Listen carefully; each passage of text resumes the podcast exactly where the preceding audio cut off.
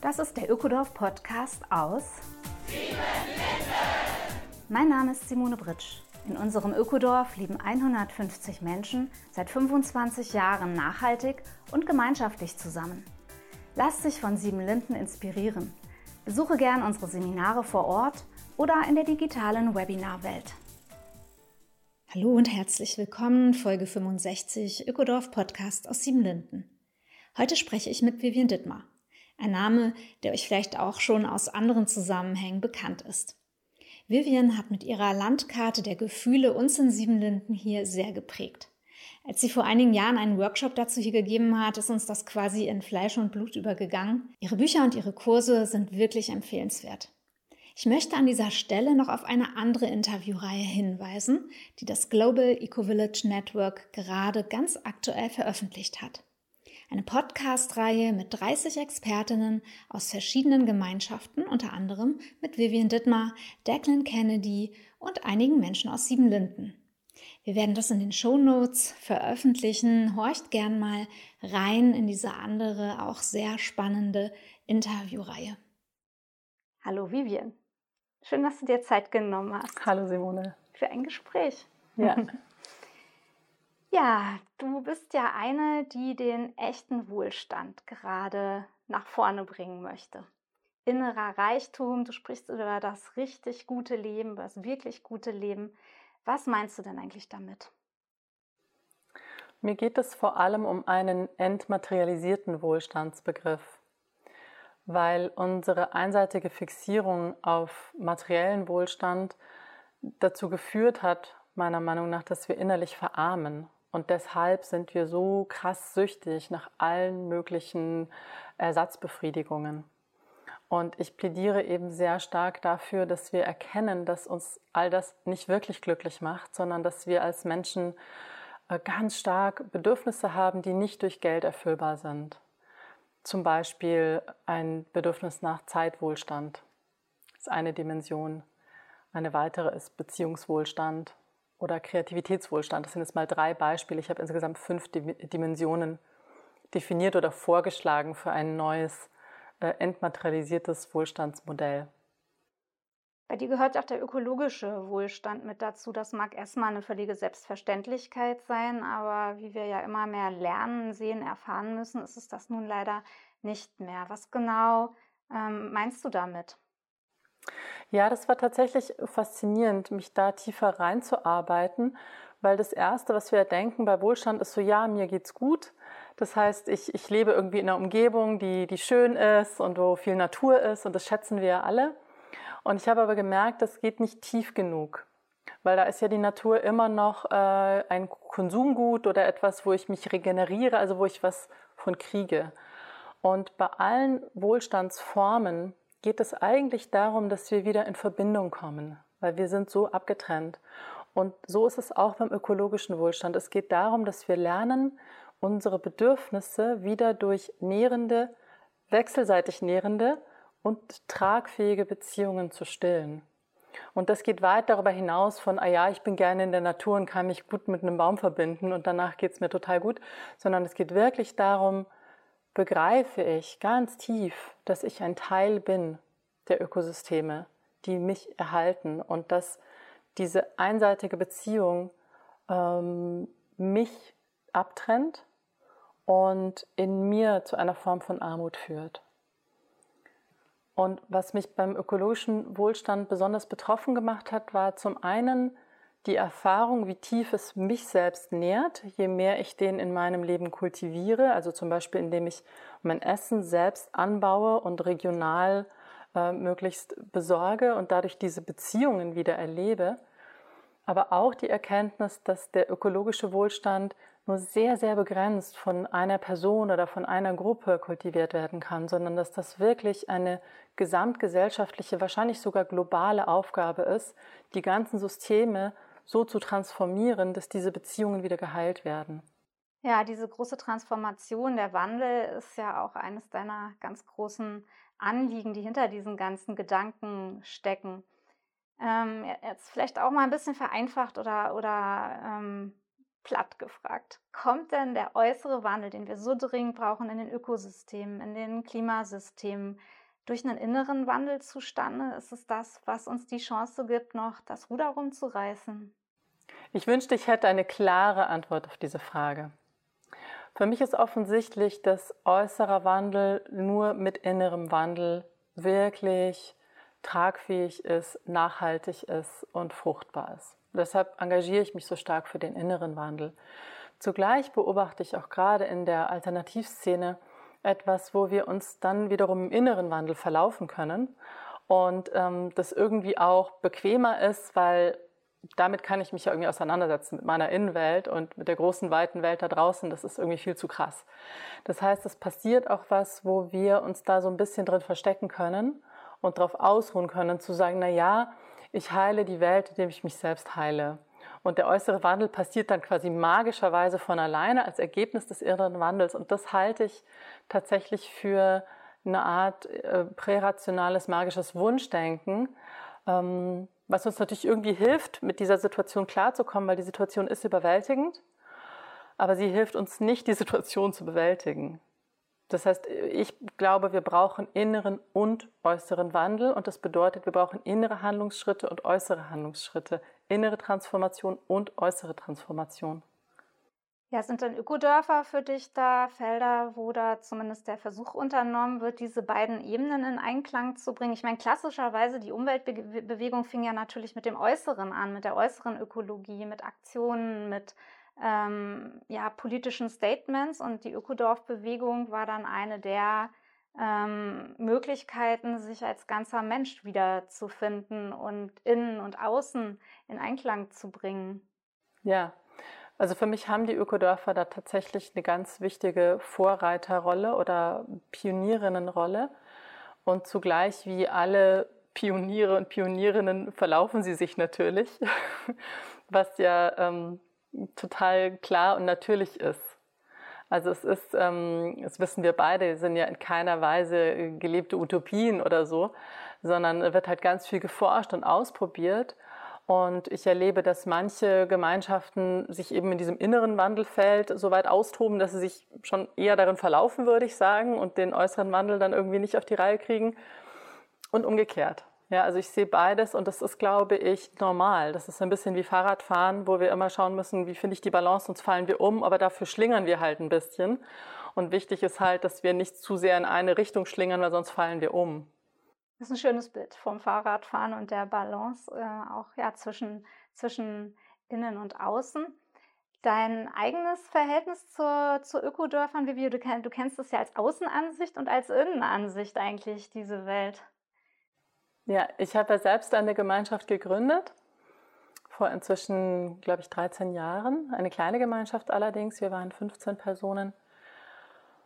Und habe dadurch die äh, Ökodorf-Szene erst kennengelernt, also näher kennengelernt. Ich wusste immer davon und habe seitdem einfach ein sehr freundschaftliches Verhältnis. Also ich habe viele Freunde in verschiedenen Ökodörfern und bin total gerne zu Gast und teilweise begleitet oder arbeite zusammen oder halte Seminare dort oder andere Veranstaltungen. Und das ist ganz schön. Also ich genieße es total, immer wieder einzutauchen. Und zugleich, bei mir war es damals so, dass das Leben mich wirklich aufgrund von so einer ganz komischen Verkettung von Umständen wieder rauskatapultiert hat aus der Gemeinschaft, die ich gegründet hatte, was ja ein Riesending war, und mich komplett so in die Wirtschaft, in den Mainstream reingetan hat. Und so, es war so, okay, jetzt hier arbeiten. Und das war ein totaler Kulturschock und ich bin aber total dankbar, weil ich damit so einen Kontakt gekriegt habe zu, wo ist der Mainstream gerade im Bewusstsein und kann dadurch immer wieder versuchen, und das mache ich eben auch durch meine Bücher, da eine Brücke zu sein. Weil das ist ja super wertvoll, was in den Ökodörfern entwickelt wird, in diesen äh, Gewächshäusern, würde ich sagen. Und zugleich braucht es ja dann die Menschen, die irgendwie eine Transferleistung hinkriegen. Und da gibt es ja Gott sei Dank auch viele. Also auch viele aus, aus der Gemeinschaftsszene sind ja aktiv in verschiedenen Systemen. Und das finde ich sehr, sehr wichtig für beide ähm, Systemteile, sage ich jetzt mal so. Und wie kommst du da mit der inneren, äh, mit dem inneren Wandel, mit dem echten Wohlstand an in der Welt der, der Wirtschaft, der Unternehmen, wenn du dort äh, Aufträge hast oder berätst? Naja, das ist ja das, was mich so verblüfft hat. Also ich habe das jetzt in den letzten Jahren wieder sehr reduziert. Äh, und trotzdem merke ich, dass mit jedem neuen Buch, was herauskommt, passiert eigentlich immer wieder so eine, ähnliche Schlaufe, dass ich beschreibe eigentlich, was ich beobachte an Entwicklung in den Menschen. Und das ist oft in Menschen, die eben schon einen Weg unterwegs sind. Also ob das jetzt der echte Wohlstand ist oder das innere Navi, beschreibe ich bestimmte Entwicklungsprozesse. Und dann stelle ich fest, und ich denke dann, ah ja, es gibt eine kleine Gruppe von Menschen, die werden das verstehen oder die wird das interessieren. Und dann stelle ich fest, dass ich eingeladen werde, Vorträge darüber zu halten vor Menschen, wo ich nie gedacht hätte, dass sie damit was anfangen können. Und sie können erstaunlich viel damit anfangen. Und ich habe im Laufe der Jahre auch mein Bild sehr stark revidieren müssen von, wer sind hier eigentlich die Pioniere und Pionierinnen und wer sind die Change Agents. Also da gab es bei mir früher auch eher so ein Bild, so ja, in der Alternativszene, die sind ja irgendwie schon viel weiter und so. Und das sehe ich heute anders. Also ich muss sagen, ich sehe, es gibt überall Change Agents. Es gibt überall Menschen, die wirklich von ganzem Herzen für den Wandel aktiv sind, aus einer ganz tiefen inneren Anbindung. Und ähm, es gibt überall Leute, die sich irgendwo verkrochen haben und vor sich hin dösen, sage ich jetzt mal, was ja auch okay ist. Also äh, ich mag das gar nicht werten, aber einfach, ähm, ich beobachte das und ähm, das hat mir gut getan, das so ein bisschen zu revidieren egal was wir machen, ob wir aktiv sind, auch äh, als Change Agents in der Wirtschaft, in Ökodörfern, was weiß ich, wir bringen ja immer uns selber mit. Und das ist ja auch etwas, was du ganz stark ähm, unterstützt, sich selber mitzubringen, mit diesen ganzen Gefühlen, manchmal mit innerem Chaos und so weiter, damit gut zurechtzukommen und handlungsfähig zu bleiben und eben auf diesem Fahrrad zwischen, auch zwischen sag ich mal, Emotionalität und Weichsein und andererseits ähm, handeln wollen, schaffen wollen, planen wollen, immer wieder in der Mitte anzukommen. Und da finde ich ähm, dein Modell der Gefühle einfach sehr spannend. Und ich weiß, dass es ein Riesenfeld ist, aber vielleicht kannst du es für uns in wenigen einfachen Worten einfach mal darstellen. Gerne, ich kann es anreißen. Ja, der Umgang mit Gefühlen ist etwas, was, egal ob wir jetzt äh, im Mainstream unterwegs sind oder in der Alternativszene, ähm, einfach eine super große Herausforderung ist für uns in unserem jetzigen Entwicklungsstadium. Und ich sehe das wirklich als eine, ein kulturelles Defizit. Und deshalb war das auch mein erstes Buch und ich habe inzwischen vier Bücher zu dem Thema geschrieben, wo ich einfach versucht habe, dem Verstand eine Landkarte zu geben. Was sind Gefühle eigentlich? Wofür sind sie da? Wie kann ich besser mit ihnen umgehen, wie kann der Verstand die Gefühlswelt besser navigieren. Und da ist eben ein Modell entstanden, das nennt sich der Gefühlskompass, wo fünf Grundgefühle definiert werden. Wut, Trauer, Angst, Scham und Freude. Und jedes dieser Gefühle eine ganz bestimmte Funktion hat. Also Wut steht für Klarheit und Handlung, Trauer für Annahme, Angst für Begegnung mit dem Unbekannten oder auch Kreativität, Scham für Selbstreflexion und Freude für Wertschätzung feiern. Und das sind jetzt natürlich so die positiven Aspekte der Gefühle und jedes dieser Gefühle hat auch negative oder Schattenformen. Das sagst du so einfach. Ich finde, das ist eines deiner ähm, großen Errungenschaften oder was ich auch von dir gelernt habe, als du mal bei uns im Ökodorf Siebenlinden unterrichtet hast, dass diese Gefühle nämlich erstmal nicht negativ oder positiv sind. Weil für mich war Angst, Wut und äh, Scham so erstmal eigentlich ziemlich vieles war negativ und Freude war positiv. Und das hat sich, glaube ich, hier auch im Ökodorf richtig durchgesetzt. Also, dass wir dann total anderes ähm, Verständnis mitnehmen durften, nämlich dass jedes Gefühl eine ja, starke Lichtseite hat und vielleicht eine schwierige Schattenseite. Ja. Ja, und das ist wirklich ähm, mir ein großes Anliegen, Menschen das deutlich zu machen, weil ich selber damit auch so zu tun hatte. Weil ich irgendwie mit dieser Idee, ja, die Gefühle sind schlecht und die versuche ich möglichst zu minimieren, nicht so wirklich weitergekommen bin und auch nicht zufrieden war. Ja, das freut mich, dass sich das bei euch gut durchgesetzt hat, diese Erkenntnis. Und dann ist es genauso wichtig, denke ich, die Erkenntnis, ja, jedes dieser Gefühle hat einen Schattenausdruck. Oder anders ausgedrückt, es gibt immer noch gute und schlechte Gefühle, aber sie sind einfach anders kategorisiert. Also es ist nicht, wie du gesagt hast, Freude ist gut, alles andere ist schlecht, sondern es gibt gesunde Gefühle und es gibt ungesunde Gefühle. Die nenne ich eben eher Emotionen. Also das sind unsere emotionalen Altlasten, die Gefühle aus der Vergangenheit, unser emotionaler Rucksack, den wir alle mit uns herumtragen. Und das ist der Punkt, der, der so schwierig ist. In Beziehungen, noch mehr in Gemeinschaften, aber auch in Unternehmen oder Organisationen, eigentlich überall, wo Menschen sich näher kommen, haben wir mit diesen Emotionen zu tun. Und es ist, äh, wenn, wir, wenn wir ein bisschen tiefer begreifen, was es eigentlich ist, dann ist es erstaunlich, dass wir uns damit so schwer tun. Also eigentlich ist es eine ganz einfache Sache, aber wir können es noch nicht. Und diese ganz einfache Sache ist, ich nenne das emotionale Hygiene. Dass ich eben lerne zu erkennen, wann ich es mit Emotionen zu tun habe, also wann ich es mit meinem Rucksack zu tun habe oder mit dem Rucksack von jemand anderem. Und dass ich dann mich um diese Emotionen kümmere, statt in der Situation weiter zu agieren. Ja, ich meine, kein Wunder, dass wir es nicht können, weil es wird auch nirgends ähm, unterrichtet, da wo Allgemeinbildung äh, vermittelt wird. Und von daher ist es ähm, einfach, sind es manche Dinge, die wir erst als Erwachsene oft zufällig, scheinbar zufällig lernen dürfen. Und ich finde es sehr, sehr wertvoll. Und du hast ja auch eine ganz konkrete Methode, wie Mensch äh, sich entlasten kann, wenn so eine emotionale Enge kommt, wenn man so, so auch manchmal im Kopf dann so zu ist und nur noch in, in irgendwelchen Gefühlshamsterrädern hängt. Was können wir dann machen? Ja, ich empfehle da tatsächlich eine konkrete Praxis, die Praxis der bewussten Entladung. Und das ist, ich vergleiche das gern mit Meditation, weil es so einfach ist, dass man sagt, naja, ich setze mich halt hin und denke nicht. Ja? Aber wirklich zu lernen, wie man meditiert, ist super anspruchsvoll und es geht immer tiefer. Und ähnlich ist es bei der Praxis der bewussten Entladung auch. Und es geht letztlich darum, dass wir wieder lernen zu fühlen. Weil viele Menschen wissen gar nicht mehr, wie das geht. Also viele Menschen denken ihre Gefühle oder sie versuchen sie vor allem nicht zu fühlen. Und Lernen zu fühlen beginnt damit innezuhalten, zu entschleunigen, die Aufmerksamkeit auf den Körper zu lenken und wirklich innerlich danach zu tasten, was fühle ich gerade und wie geschieht ein Kontakt zwischen der Empfindung, der Emotion, dem Gefühl und meiner Wahrnehmung, der heilsam ist. Das ist das Ausschlaggebende. Und bei der Praxis der bewussten Entladung geht es darum, dass wir das nicht alleine machen, weil es ist einfach sehr begrenzt, was wir alleine fühlen können. Das schützt uns unser eigenes System vor Überforderung.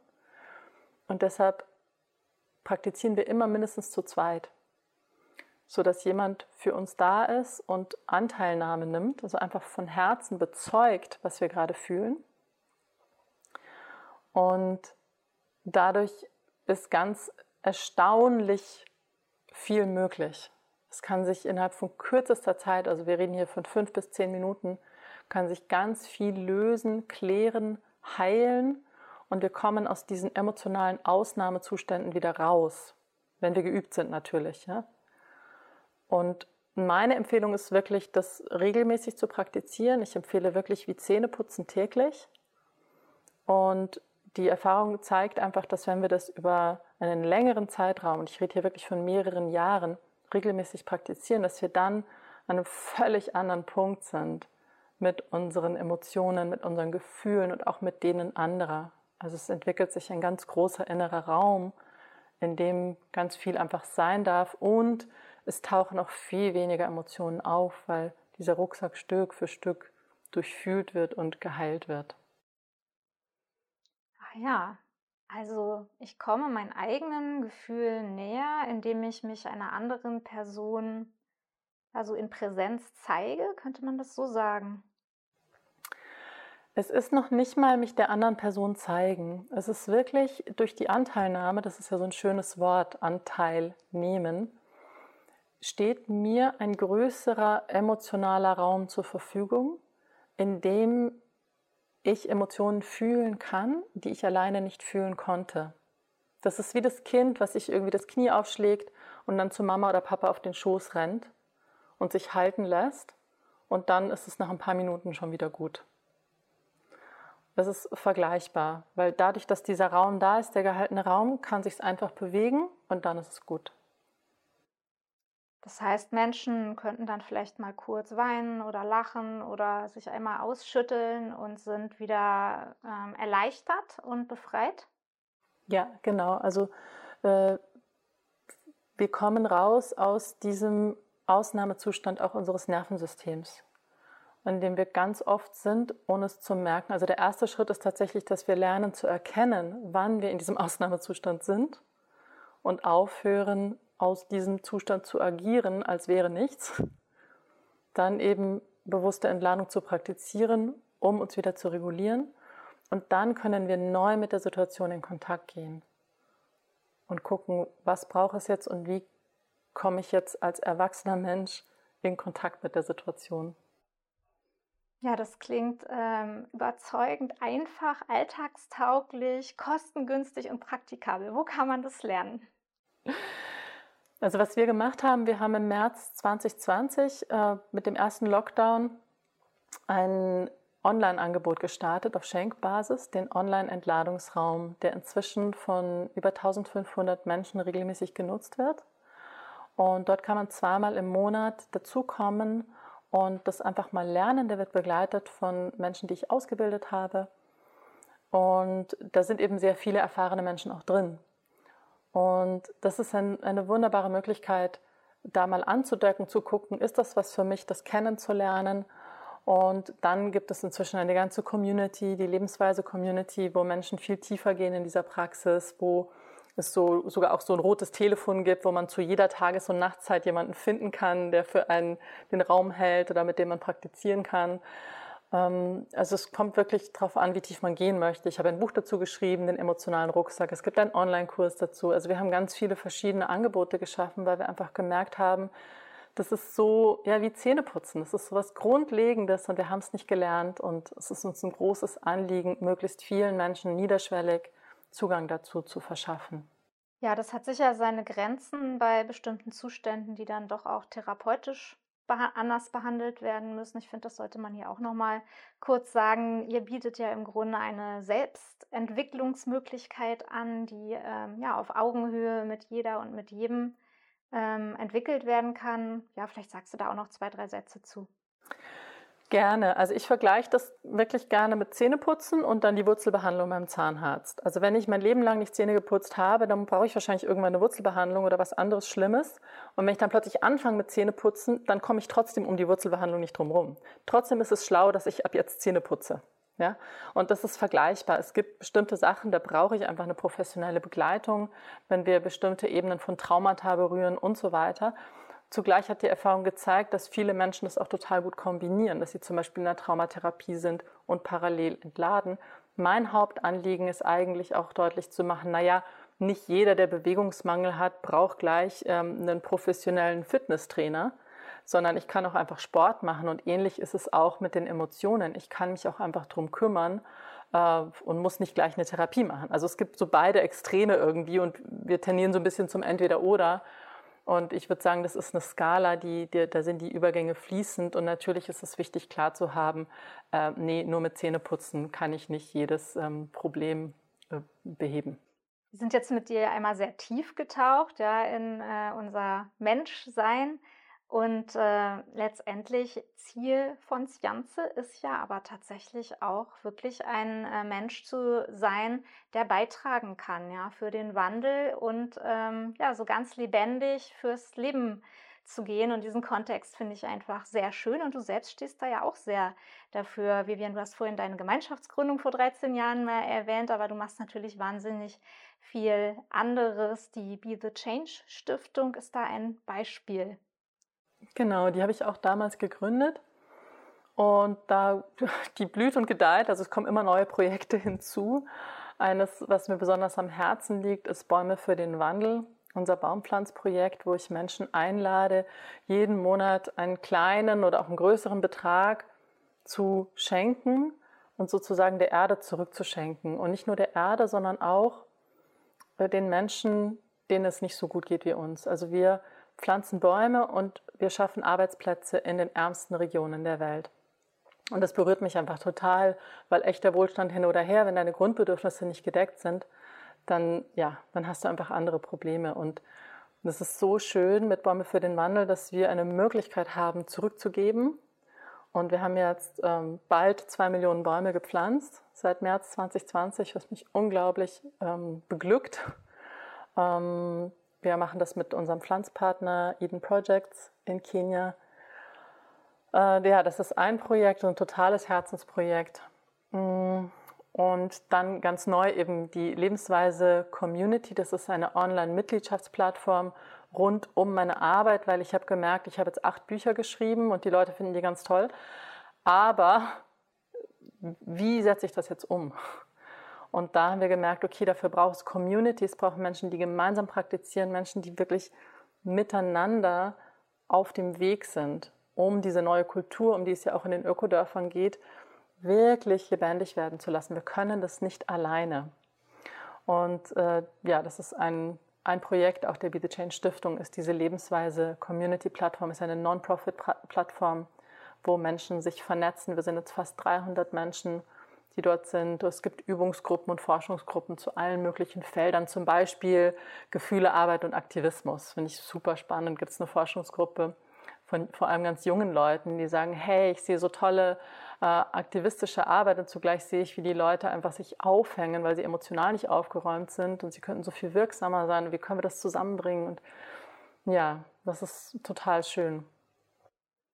Ja, da kommen wir ja letztendlich auch zum gleichen Punkt von der Gefühlsarbeit, aber auch aus der Gemeinschaftsszene. Also das Global Eco Village Network steht auf jeden Fall auch für diesen Gemeinschaftsgedanken und eben nicht nur im Sinne von im Ökodorf ganz eng zusammenziehen, sondern genau das, was ihr auch mit der Lebensweise-Community praktiziert, sich irgendwie vernetzen und mit Gleichgesinnten einfach ja, mehr Kraft fühlen, Austausch haben und nicht ausbrennen, oder?